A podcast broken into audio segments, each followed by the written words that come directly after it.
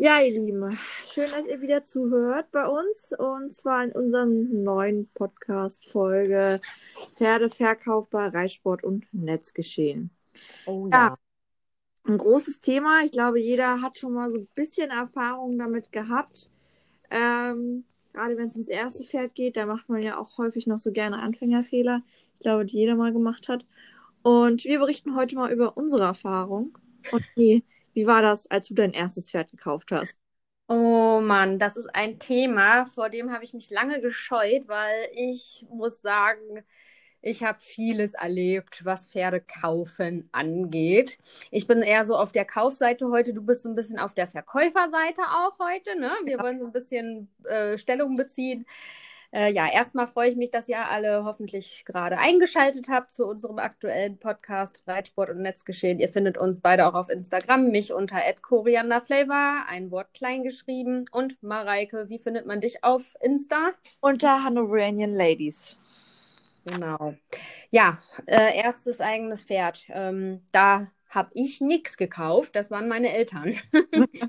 Denn da war ich noch sehr jung, da war ich zwischen neun und zehn Jahre alt. Und da haben wir unseren ersten Isländer gekauft und den haben wir sage und schreibe auch ganz schön lange behalten. Ich glaube, 15, 16 Jahre hatten wir den. Wahnsinn. Ähm, genau. Also das haben meine Eltern damals gemacht. Der kam aus einem Nebenort bei uns, also ein paar Kilometer weiter weg. Ich glaube, halbe Stunde Fahrzeit aus einem Privatstall. Ähm, Island-Wallach war das damals und ich weiß, ehrlich gesagt, kann ich mich nicht mehr daran erinnern, wie meine Eltern das damals gemacht haben. Ich denke schon, dass die da auch eine Ankaufsuntersuchung machen lassen haben.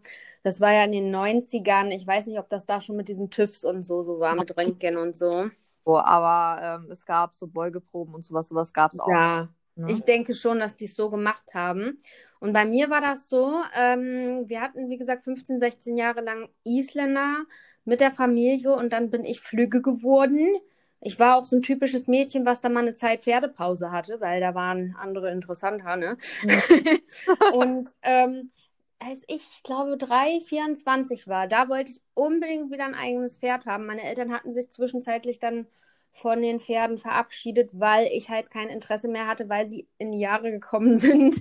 Also weil sie einfach das zu Hause nicht mehr alleine bewerkstelligen konnten. Und dann haben die die Pferde wirklich in sehr, sehr gute private Hände abgegeben und vermittelt. Und ähm, ich habe dann das Pferdevirus aber in mir noch weitergetragen. Das ist so wie beim Pferdeherpes jetzt. Es ist wieder ausgebrochen. Oh, der war fies. Es ist wieder ausgebrochen und da wollte ich unbedingt, äh, ja ein Pferd mir wiederholen. Und dann wollte ich auch mal kein Isländer, sondern mal wieder was anderes haben. Mhm. Großpferd. Genau. Und da bin ich dann halt so, ja, es, es ist so, ich bin ein Mensch, ich habe mich ganz oft emotional beim Pferdekauf leiten lassen und auch optisch leiten lassen. Und ähm, da würde ich heute sagen, ich würde es so nicht mehr machen. Mhm. Auch ich habe mir jetzt nochmal ein junges Pferd angeschafft. Da muss ich auch sagen, das ging relativ fix, der Kauf. Aber ich habe es anders gemacht und äh, bin auch nicht mehr so emotional bei der Sache gewesen. Was waren da so die Unterschiede von den Ver also von den Käufen? Wo hast du dann jetzt doch eher drauf geachtet am Ende? Ähm, ich habe jetzt diesmal wirklich drauf geachtet, wo kommt das her, das Mhm. Pferd. Und ähm, es war von privat. Mein Islandhengst, den ich jetzt habe, der war von privat. Gut, ich Mhm. habe mich relativ schnell entschieden, aber ich habe da einen anderen Blick, glaube ich, diesmal einfach gehabt. Einfach, ich habe geguckt, wie ist die Haltung von dem Pferd. Ich habe mir das Pferd so, ich habe es mir auch ein paar Mal angeguckt, nicht nur einmal. Und ähm, na klar, Tierarzt kam natürlich meiner dazu. Das war auch ein Fehler, den ich damals ein paar Mal gemacht habe, nicht den eigenen Tierarzt zu wählen. Ähm, also ich habe meinen Tierarzt, dem ich wirklich vertraue, den habe ich kommen lassen und der hat mir dann auch nochmal bestätigt, dass er die Zucht von dem Hengst kennt, dass er die sogar betreut. Mhm. Und das war dann der Punkt zu sagen, wenn der in Ordnung ist, kaufe ich ihn. So, und damals war das nicht so bei mir, da bin ich tatsächlich zum Händler gegangen. Ich gebe Mhm. das auch zu. Ich bin zum Händler gegangen und habe mir Ausschusspferde geholt. Ja. Und das nicht nur einmal, das ist mir ein paar Mal passiert. Ähm, ich, kann, ich muss jetzt mal zurück überlegen. Das erste Pferd, was ich mir nach der langen Pferdepause geholt habe, das war eine Vollblutstute, eine, ähm, die von der Rennbahn gekommen war. Die war nicht tauglich für die Rennbahn, weil die war sauer. Ja. Ähm, die war sauer geritten, also die, die war faul. Ne? Also das war jetzt kein Pferd, was irgendwie rittig war. Ne? Also das, das war ein faules Pferd, die konnte man kaum vorwärts reiten. Hat sich dann auch erst bei mir so am Stall kristallisiert und die war unheimlich schick. Das war ein ganz schickes Pferd. Es war eine dunkelbraune mit ganz tollen Zeichnungen im Gesicht, viermal weiß. Und ähm, ja, verliebt mitgenommen. Ne? Kleine AKU drüber laufen lassen vom Tierarzt da vom Hof. Mhm. Und dann ist das böse Erwachen gekommen am Stall, denn die hat nach anderen geschlagen. Mhm. Jupp. und ähm, ja, war halt auch sehr sauer geritten. Ich habe mir dann halt Hilfe geholt von jemandem, die ist dann mit mir ein paar Mal geritten. Das haben wir dann auch einigermaßen ganz gut mit ihr dann so hinbekommen. Aber der Umgang für die anderen Leute am Hof, der war katastrophal. Okay. Und ähm, da habe ich dann halt gesagt, die, das, die war halt vom Händler und da habe ich mich dann so ein bisschen schlau gemacht, dass man ja beim Händler zurückgeben kann. Das ist so dieses Positive, wenn man vom Händler holt. Genau. Ähm, aber äh, ja, war einfach äh, Hals über Kopf verliebt, schnell mitnehmen, ausprobieren, ging nicht. Ne, würde ich heute so nicht mehr machen. Hm. Aber das ist auch ähm, nicht das einzige Mal, dass mir was passiert ist. Also wir haben auch schon mal wirklich richtig investiert in ein Pferd und sind trotzdem gelingt worden beim Pferdekauf. Aber Mareike, jetzt will ich nicht nur von mir reden, du kannst mich dann gerne nochmal weiter interviewen zu dieser furchtbaren Litanei. ähm, ich habe da nämlich wirklich viel Mist erlebt. Mhm. Und ja, wie ist es denn so bei dir? Wie habt ihr eure ersten Pferde gekauft? Und ähm, du hast ja auch schon Pferde selbst verkauft. Wie war ja. das bei dir? Also bei uns war es immer so, der Pferdekauf ähm, waren immer sehr junge Pferde. Also wir haben nie ein Pferd gehabt, äh, doch, eine Ausnahme. Eine Ausnahme gab es und die war dann aber auch ein faules Ei, muss ich dazu sagen. Wir haben immer Jungpferde gehabt, außer ein Pferd. Ähm, da war meine Mutter so ein bisschen, die war, hat sich da auch sehr emotional leiten lassen. Hm. Schnell ein Pferd haben wollte wieder so als Ersatz für ihre Schimmelstute. Ja. Pferd war aber eigentlich unersetzlich, denn diese, diese Araberstute war ausgebildet bis Klasse S, mit der hätte sie jede äh, Grand Prix-Prüfung mitreiten können. Und die war so ein blindes Vertrauenspferd. Das war ihr Soul Horse schlechthin. Und naja, wir haben dann halt hinterher für sie ein Ersatzpferd gesucht, was halt artig sein sollte, etc. Ähm, weil sie ja auch nicht mehr so die mutigste Reiterin war, nach mehreren Stürzen schon vorher. Mhm. Und äh, dann haben wir uns halt umgeguckt und waren bei einem größeren Züchter und haben gedacht, ja, naja, da sind wir vielleicht ganz gut aufgehoben. Der hat uns aber dann auch ähm, sehr, sehr arg gelingt. Also der wollte erst uns gar nicht die Stute zeigen, die wir halt uns im Inserat angeguckt haben. Der wollte was völlig anderes, hat er uns immer präsentiert und die hier und das hier und die ist doch auch ganz toll. Und dann fing er dann doch an und hat dann gesagt, ja gut, dann zeige ich Ihnen die. Als wir dann wirklich Druck gemacht haben, haben gesagt, wir wollen uns aber das Pferd angucken. Und ähm, sehr heftig. Ja, äh, kam sie auch raus und die war auch super lieb, super artig, war gar kein Thema. Ich konnte sie auch den Abend noch, er hat gesagt, die wurde drei Wochen nicht geritten. Ich konnte sie auch probereiten, habe mich draufgesetzt, super Gefühl gehabt, war sofort verliebt, also ich natürlich dann auch so ein bisschen. Mhm. Und ähm, habe gesagt, ja, die, die wird sein. Ne? Und ja, genau, wir haben nämlich dann auch den Fehler gemacht, dass wir halt nicht wussten, was wir da oben für einen Tierarzt halt nehmen sollten, weil es halt schon eine Ecke weit weg war. Und dann haben wir gesagt, unser Tierarzt, wenn er da hoch muss, etc., ja. ist der total bescheuert, ne? Und ähm, haben uns dann so ein bisschen auf den Verkäufer verlassen, weil wir natürlich auch gesagt haben, ja, ist ja Züchter und so, der muss ja da mit seinem guten Ruf etc., muss ja mit guten Beispiel. Ja, das ist dieser Züchtergedanke, genau, den hat man auch häufiger mal, ne? mhm. Und ähm, ja, Genau, und dann, äh, ja, hat man uns gelingt ganz arg. Also das Pferd war äh, definitiv äh, ruhig gestellt worden. Also die hatte Beruhigungsmittel drin, also dass sie nicht rumspackt. Ähm, die hatte einen Atlaswirbel, der war, der Atlaswirbel oben war komplett verzogen. Also die muss entweder richtig gestürzt worden sein oder mit Kraft mal geritten worden sein, so extrem in die ja, Versammlung gezogen dass dieser Atlaswirbel komplett verschoben war. Und unsere Chiropraktikerin, die damals dran war, die hat gesagt, das kann man nicht wieder lösen. Das, das geht nicht. Es, es ist gar nicht möglich. Ne? Das ist, mhm. wird immer, immer störanfällig sein.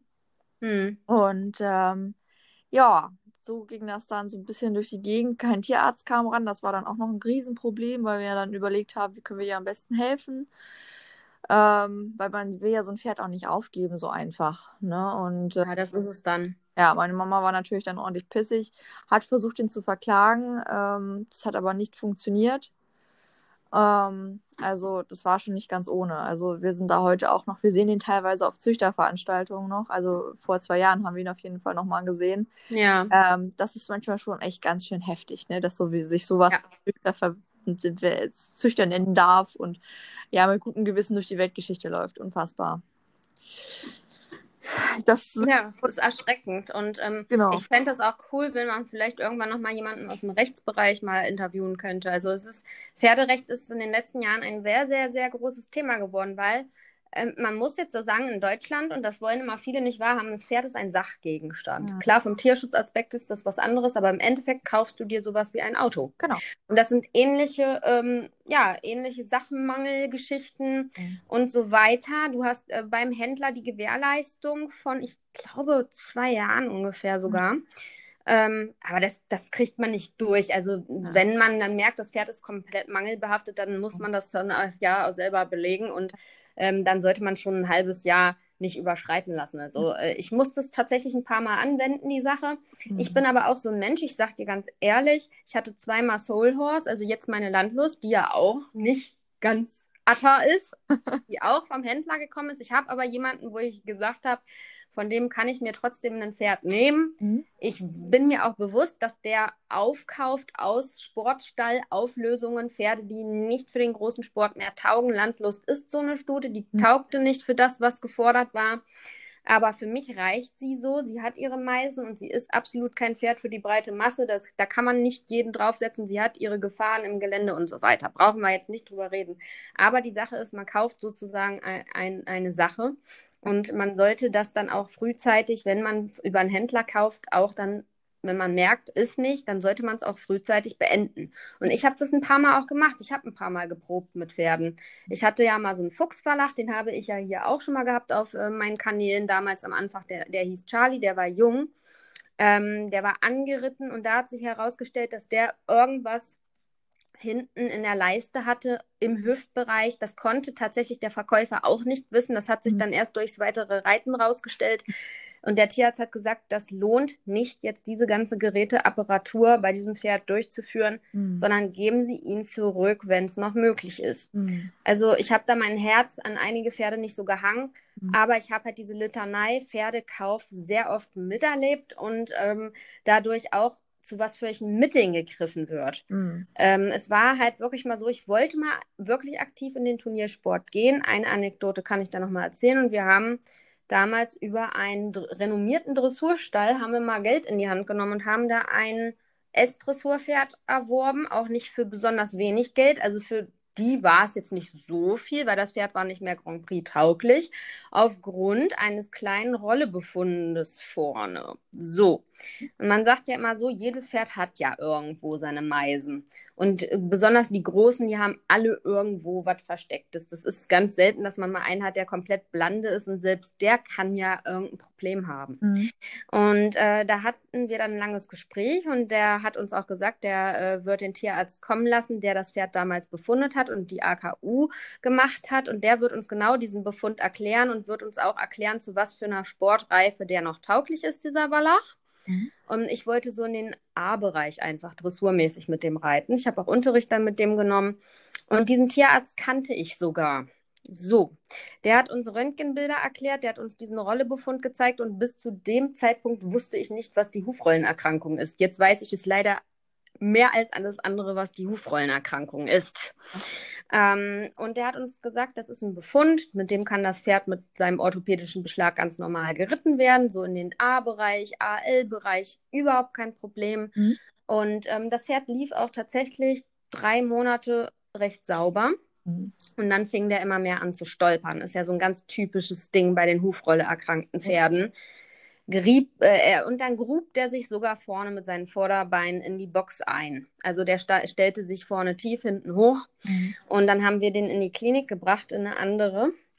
Haben auch erzählt, dass wir ein Be Befundungsgespräch hatten, weil das Pferd halt doch ein bisschen teurer war. Mhm. So, und wir haben dann nach einer Woche einen Anruf bekommen und haben ähm, gehört, dass dieses Pferd gerade noch Schlachtreife hat. Also das ist Tierquälerei, dieses Pferd überhaupt noch weiter zu reiten. Mhm. Und dann haben wir dieses Pferd halt, das war dann auch äh, mit ganz langen Diskussionsgesprächen, mit Klagedrohungen und so Mhm. weiter, haben wir in Revision gegeben und dafür nochmal eine Stute bekommen. Aber ja, also äh, erschreckend, dass sogar ein Tierarzt äh, da mitgemacht hat. Hm. Ja, das ist natürlich immer die, diese Sache, ne? Also ich kann mal so ein bisschen hinter den Kulissen hervorsprechen. Es gibt Pferdehändler, die haben natürlich ihre Tierärzte, die für Spezialfälle, ja, und für ein Hunderter mehr so gefühlt alles machen. Ne? Habe ich auch das Gefühl. Also und hatte ich definitiv seitdem traue ich fremden Tierärzten auch nicht mehr, die ich nicht besorgt habe. Leider so. Ne? Mhm. So ist, ist, ist es halt. Ne? Es, man merkt halt schon, da wird halt noch versucht, der letzte Cent immer wieder rauszuholen. Ähm, das ist natürlich immer ein, ein Riesenproblem, weil man nie weiß, wem kannst du vertrauen und wem nicht. Ja. Ich muss mittlerweile sagen, ich habe mir angewöhnt und deshalb hat sich auch für mich immer gut bestätigt, wenn diese Tierärzte ähm, von einem Zuchtverband auch genehmigt werden. Das heißt, die müssen dann auch für Auktionen etc. zugelassen sind. Ähm, solche Tierärzte habe ich jetzt nur zwei in der Nähe und äh, mit denen habe ich immer zusammengearbeitet, als ich auch verkauft habe jetzt. Und die machen wirklich eine sehr, sehr genaue Übersicht, besprechen auch gerne immer hinterher nochmal alles mit den neuen Besitzern etc. Und das hat immer sehr gut funktioniert. Und da seitdem achte ich auch immer sehr darauf und äh, empfehle auch jedem, guckt, dass es vielleicht Verbandstierärzte sind, die auch vielleicht FI zugelassen sind, etc., weil die haben was zu verlieren, wenn ja. die Falschaussagen machen. Ja, ja. Ne? Ja, ich sehe diesen Tierarzt, der diesen Falschbefundung bei diesem ähm, Wallach gemacht hat, sehe ich auch immer noch auf unseren Höfen rumgurken. Mhm. Und da, der ist auch sehr fähig in sein, also der hat äh, Spezifikationen im Bereich äh, Sehne, glaube ich, ist er sehr anerkannt, aber ich sage ganz ehrlich, also da ist er mitgegangen und das mhm. ähm, finde ich schlimm, sowas. Und da hat man halt wirklich ein bisschen Geld in die Hand genommen und da wollte man gerade ein ausführliches Gespräch haben und mit dem Tierarzt war dann ein langes Gespräch, er hat das Pferd vorgestellt, die ganzen Röntgenbilder nachbesprochen und uns gesagt, das geht so. Vielleicht hat er es auch geglaubt, dass es geht, aber wenn einem äh, drei Monate später eine Klinik die Schlachtreife eines Pferdes bestätigt, mhm. dann äh, nein, kann ich nicht glauben, dass das mit rechten Dingen zugegangen ist. Auf keinen Fall. Also das ist halt auch der Punkt, ne? Wenn die sich davon kein, also kann ja sein, dass er nur die Befunde ausgewertet hat, aber man muss sich ja als Tierarzt auch selber davon ein Auge ja. reinnehmen, was beurteile ich da gerade. Und das ist natürlich echt eine ganz, ganz linke Nummer, muss man am Ende sagen, ne? Klar. Und da ist mir dann auch so dieser, da habe ich dann auch wirklich dann keine Lust mehr gehabt, überhaupt noch Richtung Turniersport mhm. zu gehen. Da habe ich dann ganz lange Jahre davon abgesehen und dann hatte ich ja jetzt, ähm, bis es jetzt zur Landlust kam und da habe ich ja so gedacht, Mensch, mit der vielleicht wird mal eine A-Dressur was, aber auch da sage ich, die hat die Nerven nicht dazu. Bei Landlust war es allerdings anders. Da war ich mir voll bewusst, dass ich mir ein Pferd aus einem, äh, aus einem Sportbestand hole, was da nicht für gereicht hat. Mhm. Es wurde mir auch gesagt vom Händler, er hat gesagt, die hat die Nerven nicht zum Springen, lassen Sie das Springen sein. Und da hat er auch recht gehabt. Mhm. Und ja, ich habe meinen eigenen Tierarzt geholt, der hat den Rücken geröntgt und die, ähm, ich, die hatte auch schon eine AKU, das hat er nachbefundet, hatte vorne auch so ein bisschen Rolle und ein bisschen mhm. Spatt hinten. War mir aber klar, weil ich durch dieses Ganze, was ich jahrelang jetzt so mit Pferden mitgemacht habe, ich war auch äh, in Praktikas an einigen Stellen schon, wollte ja auch mal die Ausbildung zur Pferdewirtin machen. Ich habe viel mitbekommen. Da habe ich gesagt, mhm. ich kann nur, ich kann nicht auf einem Befund reiten, ähm, sondern ich muss einfach äh, mit dem arbeiten, was das Pferd gerade zeigt, was es so hergibt. Und äh, die Landlust, das ist äh, von der Linie her allein schon so, dass die immer so ein bisschen Spatt äh, Neigung haben. Und ähm, ja, ich kann sie trotzdem mit ihrem Beschlag, den sie hat, und mit ihrem Management so ganz normal reiten. Ähm, mhm. klar, natürlich hat sie Einschränkungen, ähm, aber wenn man sie nicht überfordert, dann gibt die auch immer mehr. Und ich sag mal, die Zeit fehlt vielen Menschen einfach. Dieses, ich will schnell haben, und das war bei mhm. mir früher genauso. Schnell haben wollen und dann soll es schnell funktionieren, aber das ist nicht so. Man muss sich, ich, ich habe immer so gesagt, jetzt komme ich mit Landlust nach über zwei Jahren oder zwei Jahren so in die Richtung, wo ich sage, jetzt fängt die an, mit mir zu kooperieren und vernünftig ja. In die ja. Tiefe zu arbeiten. Jetzt benutzt sie ab und zu mal ihre Hinterhand etwas mehr und viele nehmen sich die Zeit einfach auch nicht. Nein. Das ist auch ein ganz, ganz großes Thema natürlich, was auch mit dem Pferdekauf natürlich auch viel zu tun hat, weil ähm, ich sage immer, das ist natürlich, wenn das dann mit den Pferden nicht sofort am Anfang funktioniert, und das habe ich auch, das Gefühl habe ich bei vielen jüngeren Reitern auch, dann werden die Pferde schnell ausgetauscht. Also ähm, Gut, ich habe sie auch ausgetauscht, aber da habe ich dann schnell gesehen, dass ein arges Problem ist. Ne? genau, genau, das ist Mhm. der, der Unterschied. Aber bei denen ist es dann so, dass es reiterlich nicht klappt. Mhm. Und ähm, da habe ich dann halt immer das Gefühl, die wollen gar nicht, dass das muss sofort sitzen, aber das funktioniert bei keinem Pferd. Also ich habe es noch nie gehabt, auch mit Lady, wenn ich der jetzt mittlerweile blind vertraue. Aber wir waren Anfang an gar keine Freunde miteinander. Also wir waren, das war Feindbild schlechthin zwischen uns beiden, ja. Aha. Mit Stuten gerade häufig hat man das erstmal, ja. Ich habe gedacht, um Gottes Willen, das ist das furchtbarste Pferd. Wie kann ich das mir nur antun, ne? Aber Mhm. Jetzt ist es halt das Pferd, wo ich sage, da setzt du dich am Sonntag drauf. Wenn du Bock hast, gehst du mal eine Runde ins Gelände. So. Ja, ja. Du kannst mit der alles machen, es ist super entspannt. Ich möchte, würde sie niemals hergeben wollen, egal wie alt sie ist. Ne? Mhm. Mhm. Mhm. Das ist dann einfach so. Und, aber da wollen halt dann auch nicht viele ran. Und dann wird im Pferdekauf natürlich auch wieder viel ausgetauscht, viel probiert, viel gemacht.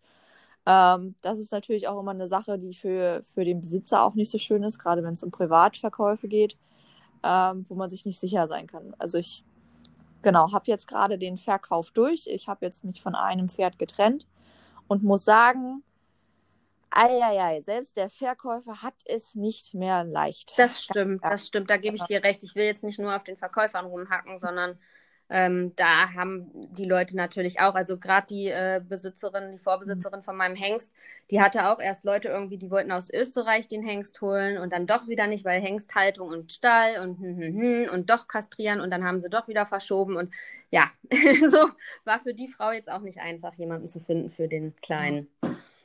Ja, was du da auch teilweise für Anfragen kriegst. Ne? Also wir Mhm. haben ja eine Annonce gehabt bei eHorses.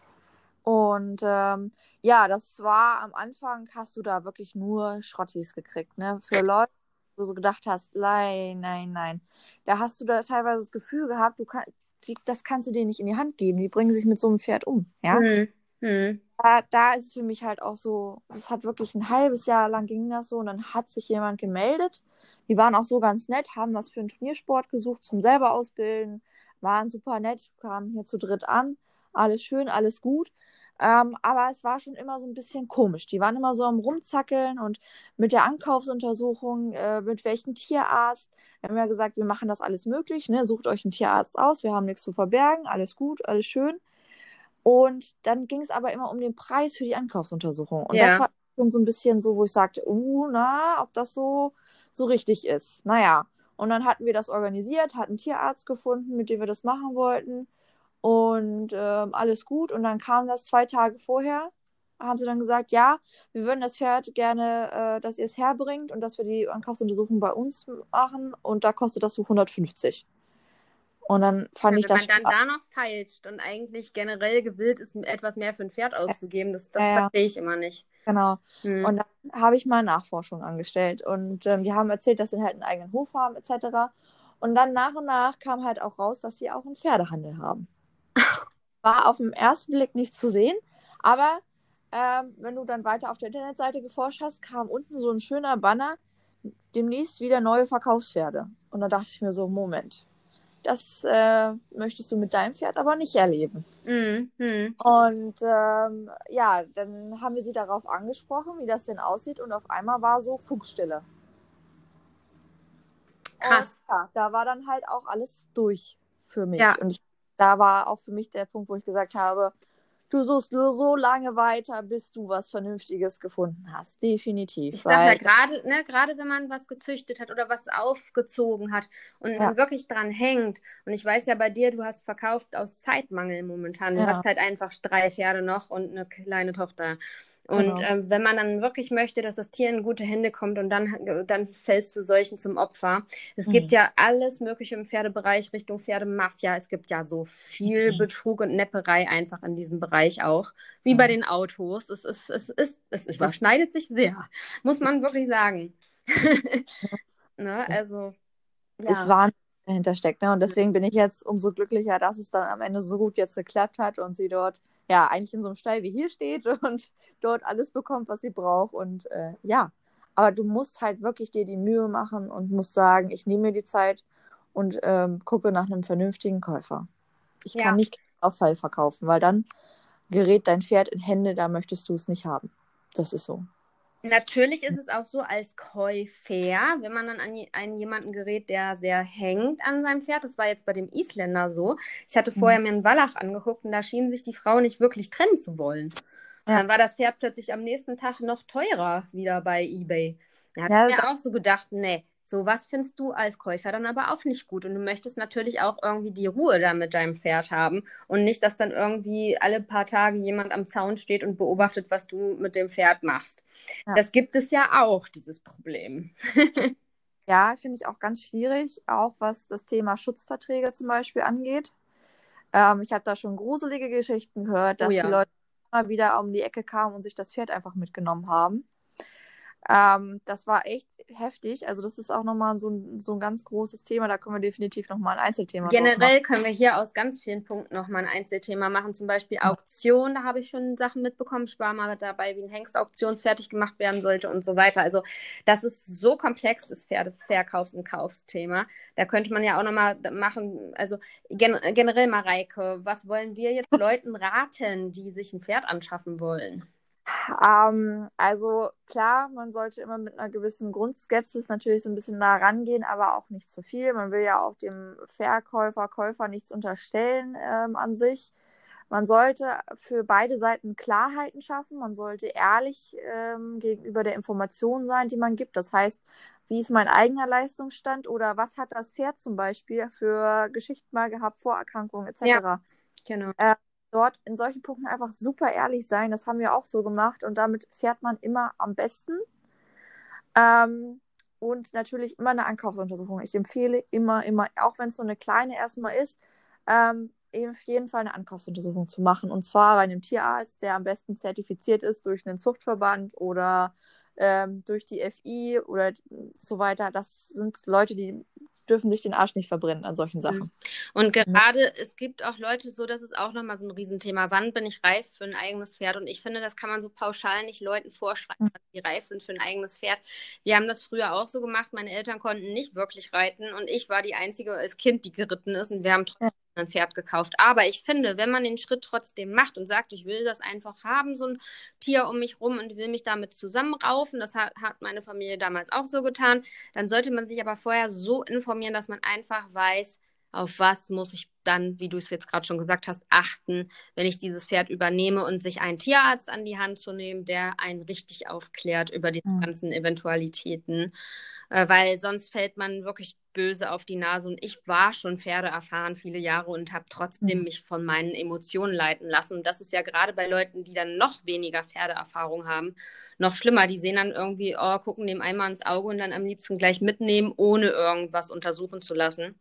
Und dann stehen sie da, haben keine Ahnung von den Krankheiten, keine Ahnung, äh, von der Haltung. Also ich finde, das sollte man vorher, und das haben meine Eltern zum Beispiel auch gemacht, die haben sich lange belesen, die haben info sich informiert und mhm. auch wenn sie nicht gut reiten konnten, aber sie waren zumindest gebrieft, was Haltung, Fütterung und auch Krankheiten so angeht in der Grundversorgung. Ja. Ja, dass da einfach diese Grundstandards vom Wissen her einfach da sind für alle und dass es für alle klar ist, was passieren kann, wenn überhaupt wie was fortschreiten sollte in irgendwelchen Krankheiten. Ne? Mhm. Auch Versicherung, ne? Viele wissen dann zum Beispiel gar nicht, wie soll mein Pferd denn versichert sein. Ne? Also ja. wissen dann nicht mal, dass es haftpflichtversichert sein muss und solche Sachen. Also genau. Zu blind sollte man sich auf keinen Fall ein so komplexes Tier anschaffen. Das ist halt kein Kaninchen. Das, das muss man einfach vorab sagen. Das ist schon recht komplex, sich ein Pferd anzuschaffen. Das ist auch wie wenn man sich ein Auto kauft. Ich kaufe mir den Golf irgendwie von nebenan, äh, der vielleicht schon 300.000 auf der Uhr hat, weil ich einfach von A nach B nochmal zwei Tage fahren will, so ungefähr. Oder ich äh, will mir was fürs Leben kaufen. Ne? Das ist. Äh, ja, und da hat man auch nur mit Lebewesen zu tun. Das vergessen mhm. auch immer viele. Mhm. Das ist so. Ne? Ja. ja. Das Thema. Großes, großes Thema. Ja. Unsere ne? halbe Stunde ist auch schon wieder um. Aber ich finde, wir können da ja auch nochmal eine Umfrage starten, dass wir dieses Thema irgendwie nochmal erweitern. Äh, wenn mhm. Leute nochmal spezielle Fragen haben zu unseren Erfahrungen, vielleicht. Genau, vielleicht mal eine Fragerunde einfach mal machen, wo wir ein mhm. paar Fragen behandeln. Genau. Ja, und nächste Woche nehmen wir mit jemandem aus der Pferdetherapie einen Podcast auf, ne, Mareike? Das wird spannend. Da klären wir mal ein bisschen über Vorurteile auch vor allem auf. Ne? Die hat man ja doch ganz häufig mal zu solchen Leuten. Genau. Und eine Pferdephysiotherapeutin, Osteopathin hat sich, ähm, genau, die Noemi wird bei uns in den Podcast eingeladen werden und da werden wir mal über das Thema Pferdetherapie sprechen. Auch, dass viele immer so denken, mit einmal ist es getan, was so im Internet so rumgeistert an, an Heilungsideen und so weiter. Auch ja, da, da gibt es ja viele schöne, kuriose Themen, äh, die da herrschen und ich denke, da können wir ein bisschen mit aufräumen mit der Noemi. Ich bin da schon mal ganz ganz gespannt und neugierig, was sie uns zu erzählen hat. Ja, Heike, dann wünsche ich dir wieder einen wunderschönen Samstag und dann hören wir uns nächste Woche wieder hier. Ja, selbe Stelle, selber Ort. Ja, und voll. seid gespannt aufs neue Thema. Und ja, schaltet wieder ein und ihr findet uns auf Instagram Reitsport unterstrich und unterstrich Netzgeschehen. Und da könnt ihr euch gerne auch für ein Podcast-Format bei uns bewerben, wenn ihr über 18 Jahre alt seid und auch mal mitschnacken wollt bei uns. Genau. Und bis dahin, eine schöne Zeit, bleibt gesund. Jawohl, tschüss.